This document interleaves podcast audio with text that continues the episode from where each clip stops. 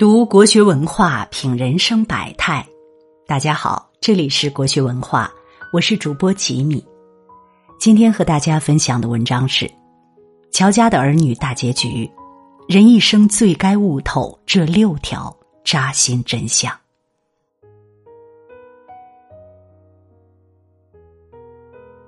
昨天晚上，热播剧《乔家的儿女》迎来大结局，我吊着的心终于平静下来。这部剧自开播以来，时常霸占热搜榜，每一集都牵动着千万网友的情绪。一个自私的爸爸，四个性格迥异的孩子，他们所演绎的生活，也有我们的影子。正所谓“初看只知剧中事，再看已是剧中人”。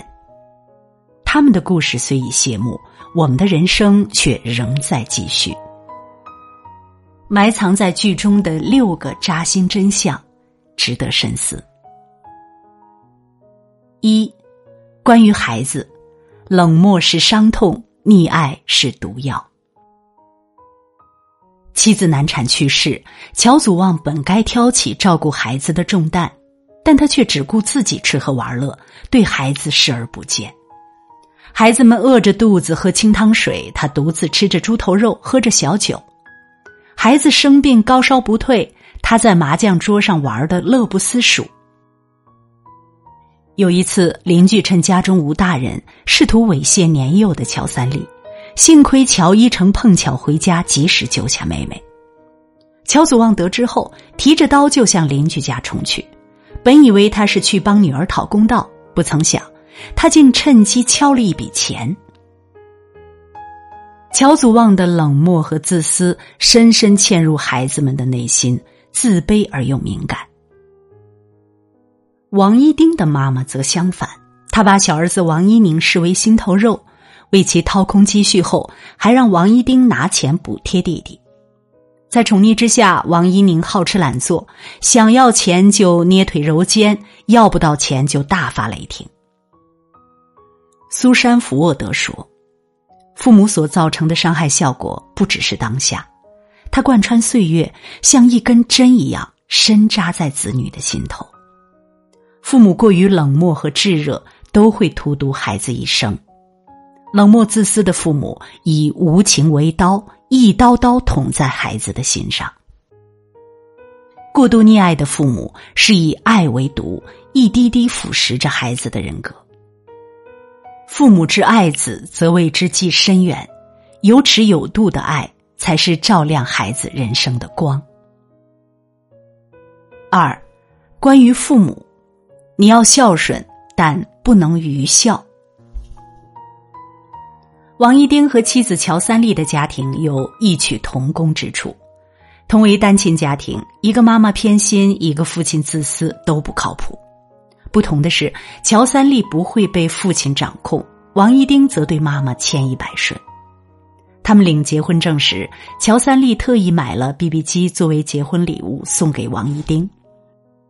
王一丁刚没用几天，妈妈说弟弟做生意需要撑场面，让他把 BB 机让给弟弟。纵使心中百般不愿，王一丁还是给了弟弟。乔三丽得知后，气得在路边崩溃大哭。还有一次，妈妈提出把他们准备结婚旅行的钱给弟弟，王一丁又牵强应允了。为了赚回这笔钱，他下班后偷偷去夜市摆地摊儿，结果因为摊位纠纷被别人打得血流不止。王一丁对妈妈言听计从，不仅没换来妈妈的疼惜，妈妈反而变本加厉的索取。古语有言：“孝不辞父母，是为愚孝。”慈不孝子女，是为愚慈。纵容父母的不慈，是对他们的恶火上浇油，既容易烧伤自己，也容易殃及他人。父母呵护我们长大，我们理应陪他们变老。你要孝顺，但不能愚孝。真正的孝顺是不纵容父母的无理，又悉知父母的不易。孝而不懦弱，刚而不强势。才是为人子女最好的姿态。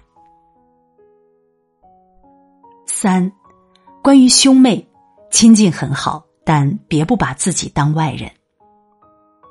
剧中最温暖的莫过于乔家兄妹之间的情谊，他们自小相依为命，有事一起商量，有苦共同承担。爸爸集资被骗后，讨债的人把家砸了，住在家里的三兄妹无处安身，乔一成把他们接到自己家中，四兄妹再次住在同一屋檐下，仿佛穿梭回儿时。乔四美毫不客气把大哥家当成自己家。下班后，他躺在沙发上看电视，边吼边喝，全然不顾及在卧室看书备考的大嫂。看到大嫂的口红，乔四美不打招呼就用。大嫂找他理论，他竟理直气壮的说：“唇膏是我哥花钱买的。”两人的矛盾愈演愈烈，大哥夹在中间，左右为难。对乔四美而言，大哥是他的家人，大嫂才是外人。可他忽略了，大哥已结婚有自己的小家，他才是外人。对此，二强和三丽更懂得分寸，他们说话做事格外留意，找到合适时机就主动搬离出去。拥有能互相搀扶、彼此亲近的兄弟姐妹是一生福气，但不能因为这份亲近就丢失该有的边界感。三毛说：“朋友再亲密，分寸不可差失。”自以为熟，结果反一生隔离。不拿自己当外人，是对别人领地的侵占。无论是朋友还是亲人，适当的疏离感是亲密关系的润滑剂。四，关于婚姻，遇人不淑不可怕，最怕的是执迷不悟。网上有一个问题：婚姻中最可怕的是什么？有网友回答说：最怕遇人不淑。在他的回答下，有一条评论很扎心：最可怕的不是遇人不淑，而是遇人不淑后的执迷不悟。乔四美明知戚成刚因作风问题被部队开除，仍坚持离婚。婚后，她怀孕，挺着大肚子，独自在家，戚成刚在外面跟别人风花雪月。乔四美无意中发现，被气得早产。乔一成想教训戚成刚一番。他却死死拽住大哥，哀求道：“别打了，他一定会改的。”没过多久，戚成刚又出轨了，小三儿直接冲到家中找乔四美成全。两位哥哥恨不得提刀去找戚成刚，向来文静的乔三立也怒吼道：“这样的男人你不离婚，你还等什么呢？”乔四美依然选择原谅，他四处求人借钱安抚小三家人。一次次伤心欲绝，一次次含泪原谅。乔四美的执拗把自己伤得体无完肤，家人也深受牵连，为其操碎了心。张小娴说：“一个人最大的缺点不是自私、多情、野蛮、任性，而是偏执的爱一个不爱自己的人。遇人不淑不可怕，最怕的是执迷不悟。偏执的爱一个不爱你的人。”等同于默认他人伤害自己的权利，把自己推向无望的深渊。五，关于金钱，家人可以互帮，但要明算账。在剧中，让我印象最深刻的是乔家儿女们的金钱观。乔四美帮老公安抚小三儿需要十万块钱，哥哥姐姐嘴上恨他不争气，私下还是送去钱给予帮助。但在给钱之前，明确表示是借给他们的，要及时偿还。后来，乔四美和老公请乔一成吃饭，乔一成也强调说，钱是借给你们的，先还二强和三丽的，三年之内必须还清。乔四美和老公连连点头赞同。以前刚工作时，父亲失业索要生活费，他们条件好的多出点儿，条件差的少出点儿，没有人会落下。父亲晚年想请保姆，他们都富裕起来，便合力均摊。兄弟几人该分担的不退缩，是借的就尽快还，相互依靠而不依赖，令人羡慕。表哥齐威明则不同，他心疼弟弟妹妹，把家里全部存款给妹妹出国留学，把家中唯一的房子过户给弟弟。结果弟弟妹妹非但不感谢他，还对他没有好脸色。俗话说：“亲兄弟明算账，理不清金钱关系的家庭，注定有一笔糊涂账。”家人之间可以互帮，但是算好该算的账。有句话说得好：“钱是一面镜子，观的是终生，亏的是人心。人心漂浮，最难抵挡金钱的诱惑。保持良好的金钱关系，你不占我的便宜，我不让你过度付出，亲密关系才能稳固。”六，关于生活，真正的摆渡人是你自己。命运递给乔家儿女一手烂牌，他们却为自己赚取了一个好结局。为了不被原生家庭困住，乔一成一边照顾弟弟妹妹，一边埋头苦学。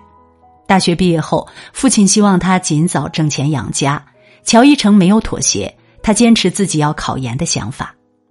研究生毕业后，他放弃分配的工作，顺利应聘进所向往的电视台，成为了一名记者。他工作兢兢业业，从寂寂无名的记者到全国优秀记者，然后一路晋升为主任。乔一成一路很难，但他改变了自己的命运，再也不用忍受饥饿。乔二强虽年幼辍学，但他不怕苦不怕累，把日子过得平凡而和美。乔三立一直很聪慧，他踏实做好一份工作，为自己寻得一良人，生活甜蜜而安稳。乔四美曾陷入感情的泥沼，以泪洗面。好在她最终勇敢阔别伤痛，以笑面对未来。太宰治在《人间失格》中说：“活在这个世界是件太不容易的事，到处都有各种枷锁束缚着你，稍微动一下，都会冒出血来。人生很难，生活不易，我们无法选择出生，但可以选择未来。”命运扼住你的喉咙，你可以奋力一搏，来个绝地反击。生活给你一杯苦涩，你可以用心烹调，制成一杯美酒。人这一生，真正的摆渡人是你自己。你怎样选择，就会过怎样的人生。点个再看，与君共勉。好了，今天为你分享的文章就到这里了，感谢大家的守候。如果你喜欢国学文化的文章，请记得在文末点一个再看，也欢迎您留言并转发。让我们相约明天，愿国学文化的声音伴随着你的每一个清晨。